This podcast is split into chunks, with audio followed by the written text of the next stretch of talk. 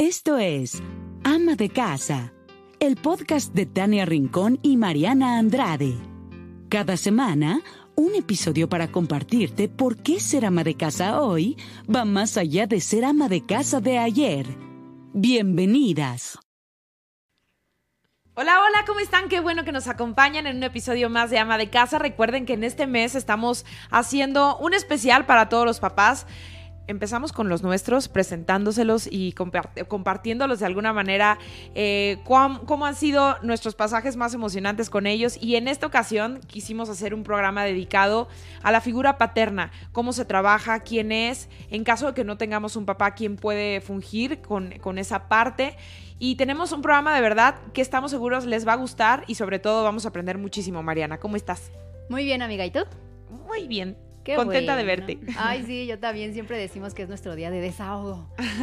Pero bueno, lo dijiste muy bien, porque el tema que vamos a tratar hoy para ama de casa es importante, porque todo el tiempo estamos tratando de, de, que se aborden estas situaciones que se viven en las casas. O sea, no solo lo que platicábamos nosotras el episodio pasado de que tenemos la fortuna de que tuvimos un papá presente, que nuestros hijos tienen un papá presente, pero también existen los papás que no están, o la mamá que decidió ser mamá soltera, o hoy día que muchas mujeres estamos poniendo más límites y tomando la decisión de separarnos, entonces existe un divorcio. Hay muchísimas situaciones que Tania y yo probablemente no podemos hablar por nuestra experiencia y por eso necesitamos aquí a una experta Em, ella es Alejandra Ramos, es psicóloga, licenciada en psicología, psicoterapeuta, eh, tiene diplomados en psicoterapia infantil, en tanatología, em, psicología clínica y además una experiencia impresionante. Entonces te agradecemos muchísimo, Ale, que estés aquí con nosotras en Ama de Casa. Muchas Bienvenida. gracias a ustedes. Gracias, gracias. Un gustazo estar aquí. Ay, nos encanta tenerte porque además eres mamá y siempre de alguna manera tratamos que nuestros invitados pues vivan, ¿no? La experiencia que nosotros tenemos de, ser mamás y ahora con un tema tan importante como es el papá. ¿Qué peso tiene el papá en una familia o con un hijo, Ale? Así es, es enorme. Fíjate que siempre pensamos que la mamá es la que tiene el mayor peso en toda la familia, ¿no? Y podría hacer de alguna manera sí, pero eh, el papá tiene una función importantísima que tiene que ver con poner autoridad, él es, digamos, como que el superhéroe de la familia, el ejemplo a seguir, ¿no? Sobre todo también porque mamá es quien está siempre presente. Normalmente ella es quien se queda en casa, a cuidar a los hijos, a, cuidar que todo esté bien, ¿no? Y papá es el que sale a trabajar, entonces está en periodos, digamos, intermitentes, unas horas en la mañana, otras horas en la noche y bueno, los fines de semana puede estar. Pero este, es una figura importantísima porque para los niños es su ejemplo a seguir. Entonces también ellos tienen que tener mucho cuidado con el ejemplo que se les da, ¿no? Bueno, también nosotras como mamás. Se dice muy bien que somos el reflejo de nuestros hijos. Claro. Ahora, ¿no sientes que ese rol ya está un poco eh, en peligro de extinción, ¿no? Porque ahora, pues, tal cual, la mamá y el papá se la rifan igual y tienen que salir, ¿no? Los dos a buscar el pan y a, a conseguir un patrimonio para sus hijos, ¿no? En este caso, ¿cómo ha cambiado el rol? O sobre todo también ¿Qué pasa cuando no tienes papá y cuando decidiste aventurarte a tener pues un hijo tú solo, sola?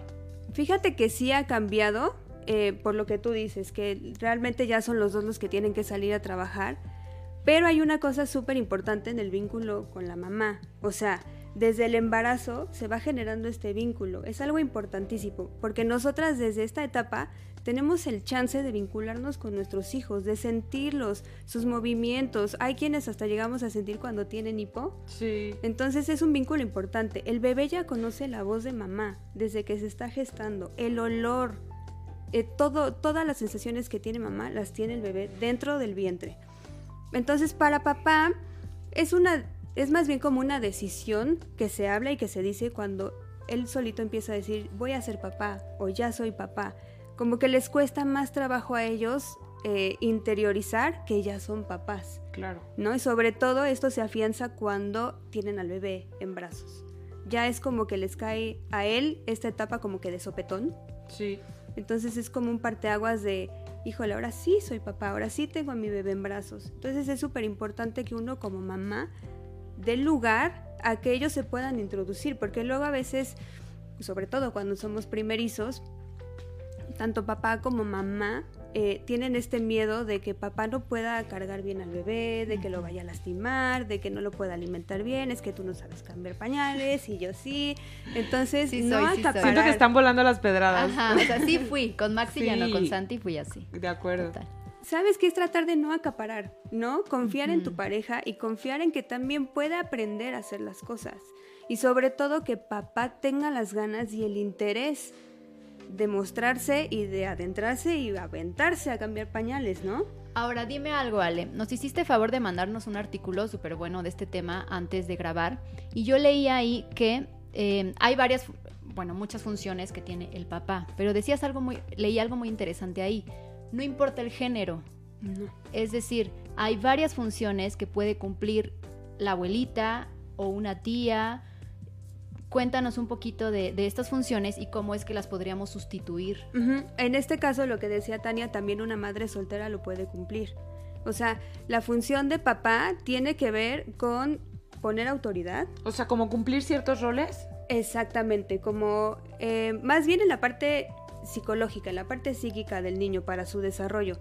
Lo que tiene que hacer papá debido a este vínculo tan profundo que tienen en el primer año mamá y bebé es hacer un corte y este corte se hace para que el bebé se sepa independiente de mamá, para que sepa que no es uno con mamá, que es un ser individual, que puede tener deseos eh, independientes de mamá, ¿no? Y también regresar de alguna manera a mamá de este idilio amoroso que tiene con el bebé y que se dé cuenta también mamá que puede tener deseos más allá de su bebé. Claro. Eh, en la parte laboral, en la parte social o incluso también volver a desear a papá como pareja. Claro, en la parte sexual. Exactamente, eso es importantísimo, porque también caemos mucho en dejar a un lado esta pareja, ¿no? En la parte, sobre todo nos centramos en la parte de mamá, de maternidad, y también los hombres pueden caer en la parte de, híjole, y como ya es mamá, la santifico y entonces es la mujer sacrificada, la que pongo en un altar, exacto, abnegada, la pongo en un altar y entonces se me vuelve difícil encontrar un vínculo sexual con ella. Claro. A ver, entonces entendamos. Eh, digamos que yo tomé la decisión en mi vida de que quiero embarazarme y voy a tener, fui a un banco de espermas y quiero tener sola a mi hijo. ¿Podría yo pensar en buscarle una figura paterna o podría yo suplantar pues esas necesidades yo sola? Tú la puedes ejercer.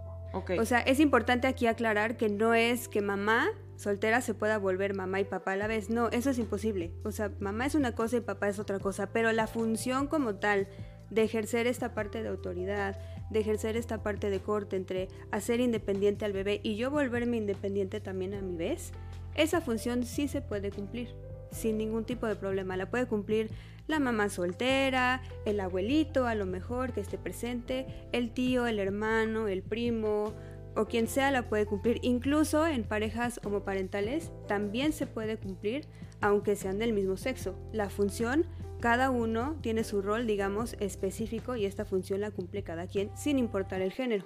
Dices algo bien interesante, Ale, porque Creo y te entiendo que la figura paterna, la que tú elijas como mamá, tiene que ser para toda la vida, porque aquí existe una confusión de, eh, pues me separé y entonces tengo un novio y entonces mi hijo le dice papá a mi novio, ¿eso está correcto? Porque a lo mejor eso puede acabar. Exacto, es complicadísimo. O sea, puede llegar a pasar, pero es una decisión también de la pareja, ¿no? Ya cuando hay mucha confianza, ya cuando hay una relación más estable, se puede dar. Y puede ser que esta persona cumpla el rol de papá sin ser el papá biológico, ¿no? Que sea realmente un, ejemplo a seguir, puede ser. Pero si, por ejemplo, estamos en medio de una relación que no es tan formal, que no es tan seria, y entonces ya dile papá a esta persona, igual puedes cumplir esta función, pero si se la quitas, va a ser doble pérdida para el niño o la niña. Entonces, obviamente no va a haber una estabilidad psicológica y le vamos a hacer daño más que bien al niño. Desde el punto de vista eh, profesional, por así decirlo, ¿qué recomiendas más? ¿Que tú como mamá asumas esos roles paternos? ¿O que si le digas a tu papá quizá, o sea, al abuelo o, al hermano o a un primo o a alguien, pues sí muy querido, que te ayude como a educar a tu hijo? ¿Qué es lo que más se recomienda? Depende, o sea, por ejemplo, si es una mamá soltera que vive con su papá, en este caso sería el abuelo del niño o de la niña, sí podría ejercer y sí sería bueno que el abuelo entrara a hacer esta función de padre, porque es un ejemplo a seguir, es algo que el niño necesita para identificarse, para tener como un ídolo y copiar lo que, lo que este papá está haciendo, ¿no? Para tener su psique también pues completa, sana, para formarse eh, de, de manera independiente, con amor propio, con autoestima. Pero si no existe nadie que pueda cumplir este rol, porque también hay que tener cuidado, por ejemplo, cuando un hermano es quien cumple este rol, al final del día puede que este hermano haga su vida, se case y tenga sus propios hijos y entonces ya no puede estar tan presente. Cierto, claro. ¿No? Entonces hay que generar acuerdos también. El decir, oye, hermano, estás cumpliendo esta función, este, estás de acuerdo, aunque tú te cases y tengas hijos, podrás seguir estando presente sí o no y ya se generan acuerdos. Pero si no, como madre soltera, sin ningún problema lo pueden hacer. Wow, qué interesante. Ok. Y de ahí, de lo que estás diciendo, se abren varias vertientes, porque la ausencia no solo es lo que nos platicabas ahorita, o sea, no, no es que todas decidieron ser mamás solteras, a lo mejor es ausencia por muerte, por ejemplo. ¿Qué sucede ahí? Aquí, eh, como les comentaba, por lo menos acá el niño tiene una explicación de por qué papá no está porque murió, o sea, no es algo que hubiera estado en sus manos poder evitar, ¿no? La muerte desgraciadamente es inevitable y llega cuando menos uno lo espera, ¿no? Pero este, aquí el niño tiene como defensas fantasías ante cualquier situación o circunstancia. Por ejemplo, eh, si mi papá estuviera aquí, me daría los mejores consejos. O si mi papá estuviera aquí, yo podría platicar con él. Estas, estas defensas le ayudan para poder elaborar esta ausencia, para poder llevarla mejor, para poder estar más tranquilo ante esta ausencia. Entonces, sí es una cosa muy complicada porque también hay que tener mucho cuidado como mamá de no santificar esta figura, de no poner al papá en un altar y decir es que era el mejor padre, el más maravilloso, el mejor hombre, siempre fiel, siempre proveedor, porque entonces a la hora de que el niño crezca y vaya a ejercer su paternidad, va a tener una sensación de falta, de no poder llenar estos zapatos tan importantes que se le marcaron, de un ser totalmente perfecto, sin defectos. Y bueno, entonces yo qué voy a hacer ante este ser perfecto. Porque además ni siquiera convivió con él para, saber si así lo era. Además. Bueno, entonces ya tratamos mamás solteras que tomaron la decisión de rifarse a la sola tratamos los papás pues que fallecieron, ¿qué pasa con los abandonos? Cuando a lo mejor conviviste un tiempo con papá, pero en algún punto se ausentó y simplemente dejó la casa. ¿Cómo se trata ese tipo de, de casos? También es súper complicado porque entonces aquí lo que tendríamos que hacer como mamás es separar esta parte de pareja a la parte de paternidad. O sea, y también tenemos que tener mucho cuidado con lo que les vamos a decir. Si uno introduce culpa o responsabilidad en la explicación que le da a los niños, pues sí les puede afectar. Como por ejemplo, es que tu papá se fue porque no nos quiere. O tu papá se fue porque todos los hombres son unos irresponsables y no pueden hacerse cargo de sus hijos. Imagínate qué heridas les generamos a los niños cuando les estamos diciendo eso una herida de no ser suficiente, de decir, es que ¿por qué me dejó? ¿Acaso soy malo? ¿Acaso este, yo le hice algo para que se fuera? ¿O no valgo lo suficiente? ¿O no me pueden amar lo suficiente? Entonces son heridas que de verdad se van quedando en los niños. Lo más importante es que les podamos explicar que fue una decisión de papá no estar, que no tiene nada que ver con ellos ni con su valor, tiene que ver con las experiencias que va atravesando papá que lo hicieron llegar a tomar esta decisión, pero no tiene nada que ver con los chiquitos, ni con su amor, ni con nada que tenga que ver con su valor propio. Sí, porque conozco muchos casos de mamás que, pues por ejemplo, el festival de la escuela y le dicen a los niños, pues papá no llegó, no quiso venir, ¿no? No te quiere venir a ver y está horrible. Imagínate. Pero ahí, ¿qué le dices? ahí, dependiendo de la circunstancia, ¿no? A lo mejor, oye, papá solamente no pudo venir. ¿Por qué, mamá? No sé, no pudo venir. Luego, si quieres, platicamos con él y vemos por qué no pudo venir. Lo hiciste perfecto. Me encantó cómo bailaste. Increíble. Lástima que papá se lo perdió, pero luego le platicamos cómo te fue. Híjole, es que se, escucha muy... Ay, muy fuerte, pero sí, o sea, en realidad hay muchos casos que los papás, eh, porque empezaron una nueva relación, por miedo a afrontar la relación que ya tenían, pues olvidan a los hijos y hacen como justo lo que no se tiene que hacer. Dejar a la pareja, pero también dejar a los hijos. Ahí en este caso se les tiene que, en el caso de que el papá ya no quiera ver a los hijos, es explicarle, tu papá ya no va a regresar, sigue por ahí por el mundo, pero ya no lo vas a volver a ver. ¿Qué se, qué se les dice? Eh, Se les dice lo más posible la verdad. Ok. Lo más posible, de una manera en que ellos lo puedan entender. Ellos, sobre todo cuando son chiquitos, son muy concretos. Y la verdad es que a veces uno los, los subestima y Sí. piensa que no van a entender lo que uno les diga. Pero sí entienden y entienden perfecto. Si uno les explica desde el amor, desde la comprensión y tratando de cuidar sus emociones, ellos nos van a entender perfecto. Uy, pues sí, la verdad que sí. Hasta cierto punto tenemos que evitar que crezcan eh, pues con odio hacia la figura paterna, hacia sus papás.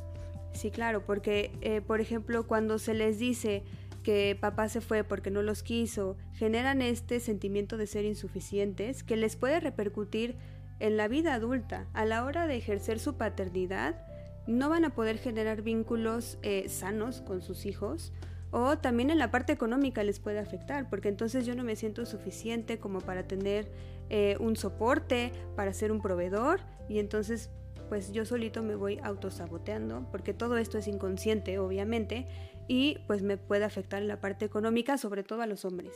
A las mujeres eh, genera una herida de abandono muy grande, que entonces yo doy por sentado que todos los hombres de mi vida me van a abandonar. Entonces, a toda costa tengo que evitarlo.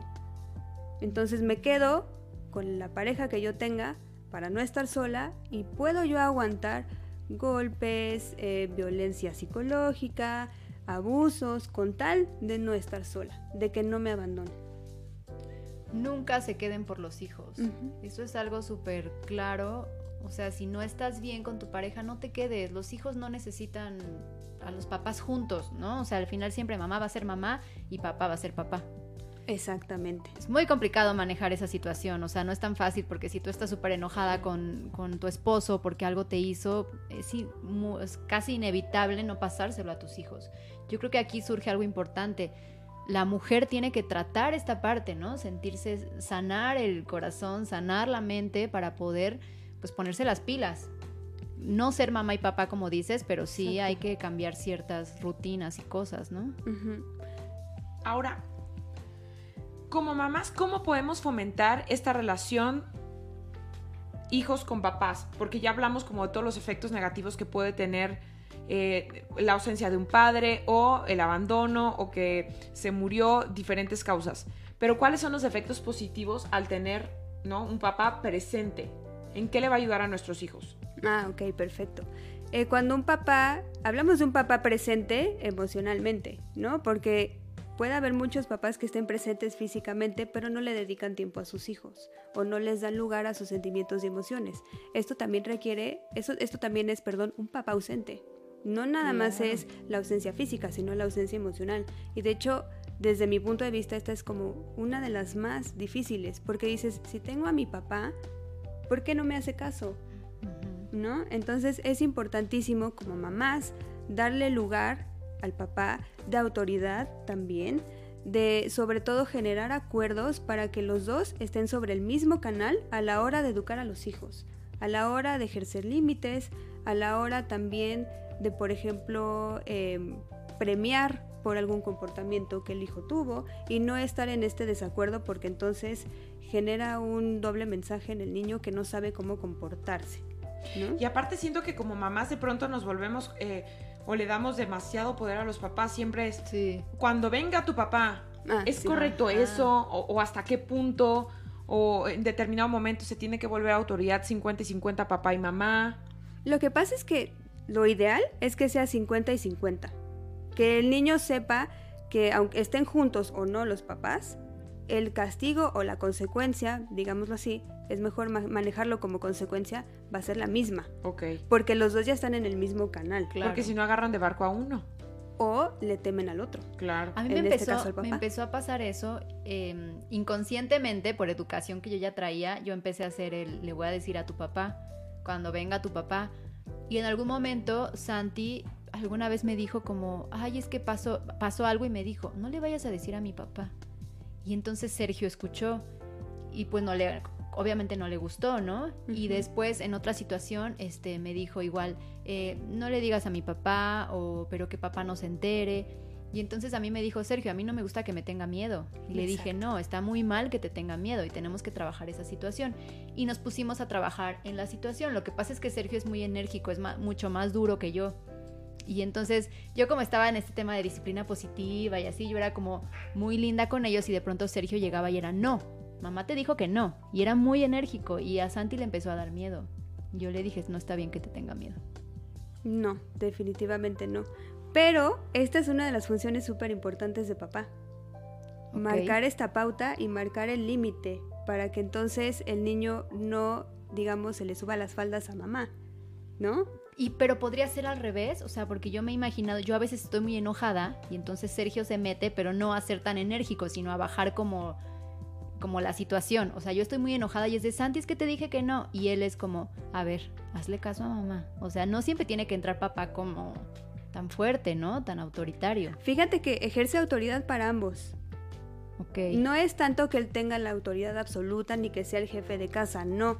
Pero lo que yo les comentaba, cuando está esta relación tan profunda y el vínculo tan profundo con, con mamá y con bebé, se puede generar una parte de, híjole, yo ya sé cómo manejar a mi mamá. Sí. Yo ya sé sí. perfecto cómo tratarla o cómo decirlo, cómo hacerlo. Si le hago la carita así súper triste, me va a dejar hacer lo que yo quiera. Entonces papá entra en esta parte de decir, no, a ver, espérate, tienes que hacerle caso a mamá. O a lo mejor en esta parte de que mamá está todo el día en casa y entonces regaña de más, o a veces, ¿no? A todos nos pasa. Gritamos de más, No, claro, o nos caos. exasperamos. justo- Claro. A mí me da risa porque en mi casa ocurre lo contrario. O sea, Patricio creo que, pues no que me tenga más miedo a mí, pero sabe que yo sí se la cumplo. O sea, Dani como que solo se las canta de... eh, si no te acabas tu comida, no vamos a ver la película. Ándale, no vamos a ver la película. Y yo se la cumplo, es, no comiste, no vemos la película, punto. ¿No? Entonces, en ese sentido, creo que pues me tiene más temor a mi Patricio que a Dani. Dani es más barco. Digamos que Dani es como Titanic y yo soy Ah. lancha. Pues sí, puede llegar a suceder. O sea, también cumple, en ese caso, justamente de lo que hablas, el rol de decir, a ver, relájate tantito, podemos darle chance o mediar un poco la situación. O sea, hacer este corte entre esta relación tan unida y tan profunda que tienen, que no quiere decir que esté mal, pero no puede durar para toda la vida. Esa es la función, ¿no? Justo ser como mediador. Exacto. Entonces aquí entendemos ya un poquito mejor que puede entrar a lo mejor la abuelita o el abuelito, como decías, no importa el género, pero es esa persona que te dice, calma, ¿no? Pasa nada, pero sí estar en acuerdos, porque si entra la abuelita que le toca ser autoridad y tutora y así, de repente es como, déjalo, que coma dulces, no pasa nada, déjalo, aquí en mi casa se puede subir a la cama y brincar.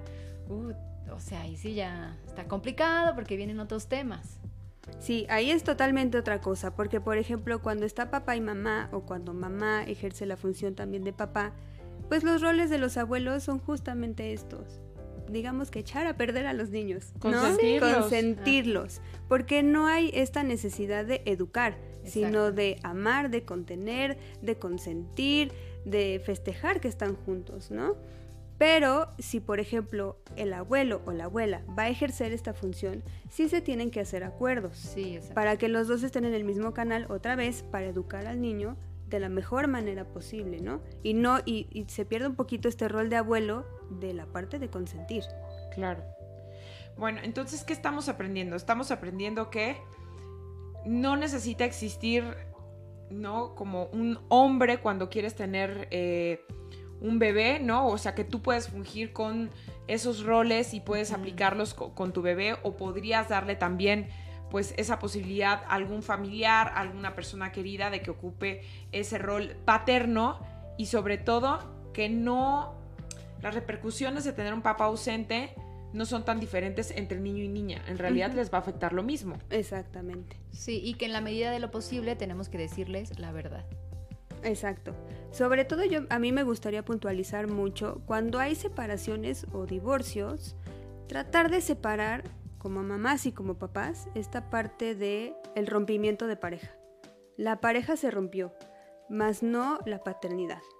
¿No? Es, eh, de pronto escuchamos estas historias que es que si no me pagas la pensión, no te voy a dejar ver a los niños. Sí, como moneda de cambio utilizamos a los hijos. Exacto, eso es durísimo para los niños. Ellos no entienden todavía esta parte eh, de económica de que hay que aportar, de que tienen que pagar cuentas, de que ellos están en otra onda totalmente. Ellos necesitan a sus papás, los necesitan a los dos. O sea, hay que entender que la parte económica se arregla en juzgados, se arregla a través de abogados, pero nunca poniendo en medio a los niños. Claro. Jamás. Y sobre todo, nunca hablarles mal ni de papá ni de mamá. Oye, Ale, yo fíjate que siempre, y cada que me lo preguntan y constantemente, cuando ven que Dani me ayuda, pues no, es que estoy repitiendo lo que no quería decir. No es que me ayude, o sea, Dani ha sido un papá presente, que coopera, que nos dividimos las tareas al 50. No, ahorita que yo estoy trabajando en la noche, se escucha raro que ya que trabajo, trabajo en la noche. este, pero sí, trabajo en la noche. Pues Dani baña a los niños, los, los duerme, los da de cenar y demás. Y me preguntan, ¿cómo logras que haga eso? Pues es que no es que yo lo haya logrado, pero al final del día, desde que éramos novios, sí tuve esa conversación de cómo iba a ser Dani como papá. No es como lo más... Eso. O sea, lo... Importantísimo. Importantísimo, porque muchos, muchas personas a veces, por evitar sentirnos o vernos intensos en el noviazgo, no tocamos estos temas. No tocamos la parte de, oye, ¿cuántos hijos quieres tener? ¿Cómo los quieres educar? O o sea, algo tan simple. pañales. Claro, o tenemos la misma religión. ¿Cómo los vamos a educar? ¿Bajo qué religión los vamos a educar? ¿O se les va a imponer una o no se les va a imponer? ¿O cómo va a pasar, no? Pero lo evitamos por no vernos intensos y no decir, ay, no es que va a sentir que estoy súper enamorado y que ya me quiero casar. No, es empezar a generar acuerdos desde el noviazgo, de ver cómo va a suceder. Es como la prueba una probadita de lo que va a ser el matrimonio. Pláticas rasposas, ténganlas siempre. Sí, sí es cierto. Así es. Sí. Hasta simplemente en el tema económico, cómo se va a dividir la economía ah, en, casa, ¿no? Sí, si tenemos un hijo, vamos a trabajar los dos, yo me voy a salir de trabajar, ¿qué va a pasar? Porque queremos seguir dándole a los papás justamente toda esta responsabilidad y seguir teniéndolos como proveedor número uno o patrocinadores, ¿no? Sí, sí es cierto. Y esto resume un poco lo que nos decías hace rato, que la maternidad nosotras la vivimos desde que estamos embarazadas y nace tu bebé y el apego es impresionante, pero la paternidad no. La paternidad hay que irla creando, ¿no? Y si nosotras no permitimos que nuestros esposos, parejas, pues se involucren en nuestros hijos, en la paternidad, puede que no la sientan. O sea, yo creo que sí hay hombres que, que, no la sienten, no sienten este apego hacia sus hijos y por eso se les hace muy fácil irse, no ir al festival o no estar en momentos importantes, porque tú no los dejaste entrar en esta parte importante. Exacto, por ejemplo, esto que dices que hace tu esposo es maravilloso, porque eso es lo que genera el vínculo con los hijos, Cierto. para los papás. Ellos se van acercando de una manera física y emocional a través de esto del baño, de darles de comer, de leerles un cuento, inclusive también desde el vientre se puede hacer a la hora de que les platican, de que acarician el vientre, de que les cantan. O sea, esta parte es importantísima. Y no es, como tú muy bien lo dijiste, no es ayuda, es ejercer la paternidad. Y tampoco es una carga, porque no sé por qué de pronto se ve así como que es carga para el papá pobrecito que la mujer le deje a sus hijos para irse a trabajar. No, no es carga, es una maravilla. Estás viendo crecer a tus hijos, estás viendo cómo se van formando poco a poco y tú eres parte de eso. Para mí eso es fenomenal y es una delicia poderlo vivir. Ya no me acuerdo dónde lo leí, pero ah, hablaba un estudio de cómo está comprobado científicamente que cuando los niños conviven con los papás, despiertan como un grado más de creatividad. O sea, que los, que los incita a ser como más aventureros, más creativos, que viven otro proceso mental diferente al que, al que desarrollan cuando están acostumbrados a solo convivir con la mamá. Porque evidentemente como mamá te vuelves eh, como más protectora y no quieres ni que se sube al sillón, ni que corra más rápido, ni que se suba a los patines o que ande en la bicicleta. Y el papá pues genera eso, ¿no? Como tiene un instinto más salvaje, Aventurero. por decirlo, o aventurero, Aventurero. y sí incita al niño a que haga cosas diferentes al que hacemos como mamá. O sea, sí ocupamos roles muy diferentes, ¿no? Sí, sí, es cierto. Así es, no sé si han visto estos videos también de pronto en que la mamá está así como aterrada y el papá lanzando al bebé por los Sí. aires. Es esta parte que tú comentas, ¿no? Ellos son como más aventureros, como que les gusta más el riesgo, como que les dan también un poco más de libertad a los niños y ellos lo saben, Cierto. ¿no? Eh, tienen esta parte y esta, ni- esta nivelación, este balance de el cuidado, el amor y también por acá cuidado y amor, pero un poco más aventurero. Sí, O sí, sea, se les da libertad. Y esto les ayuda muchísimo para desarrollar una autoestima mejor, un amor propio mejor.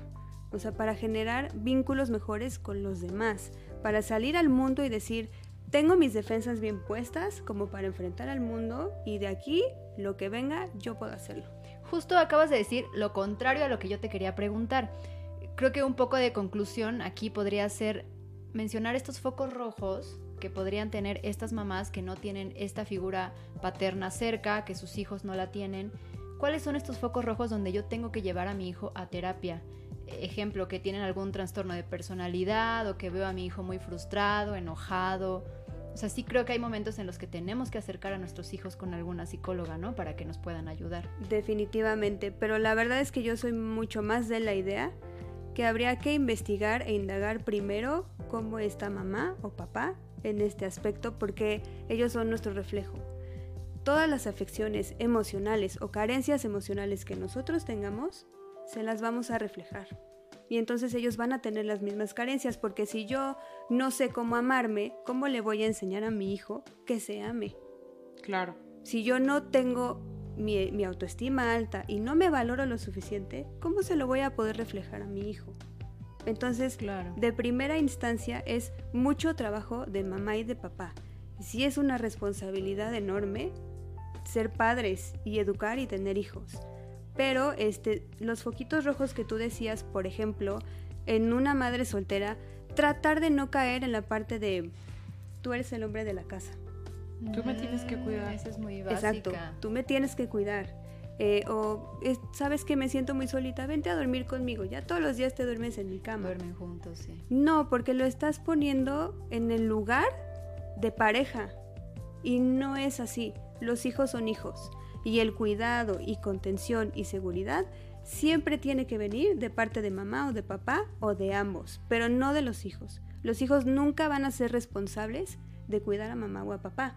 Porque imagínate qué peso les damos, qué carga les vamos a dar para que el día de mañana se encuentren una pareja y digan, no puedo porque voy a dejar sola a mi mamá. Claro. Sí. Hay, hay muchos casos así. Sí, sí es cierto. Y yo creo que no se vale victimizarnos tanto en esta parte de, es que mi hijo está enojado, va mal en la escuela o lo que sea, ese foco rojo que veas y decir, victimizarte en el, es que no tiene a su papá.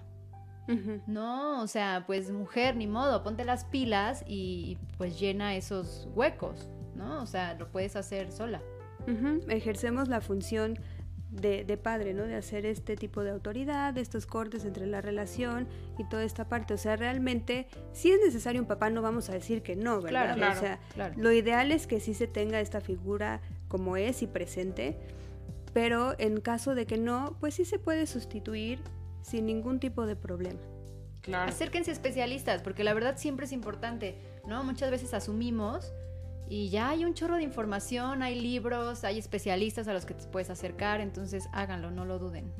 Sí, que tampoco vayan por la vida, ¿no? Lamentando porque no tuvo papá, tiene cierta conducta, le hizo daño a fulanita, le pegó a su tanita, ¿no? Yo creo que estamos en un momento de apertura como sociedad, ¿no? Como, como mamás, como familia, para que podamos ser receptivas a toda la información que tenemos alrededor y creamos, ¿no? Eduquemos eh, personitas más conscientes, más amorosas, que tengan amor propio, pues con, con padre y madre y nosotros como mamás empezando a darle la responsabilidad y compartiendo pues eh, eso, la educación de nuestros hijos. Muchísimas gracias Ale por todo lo Ay, que lo que aprendimos fueron conceptos súper buenos, súper importantes que hay que empezar a aplicar, ¿no? Y, Sí. y a saber soltar, Mariana.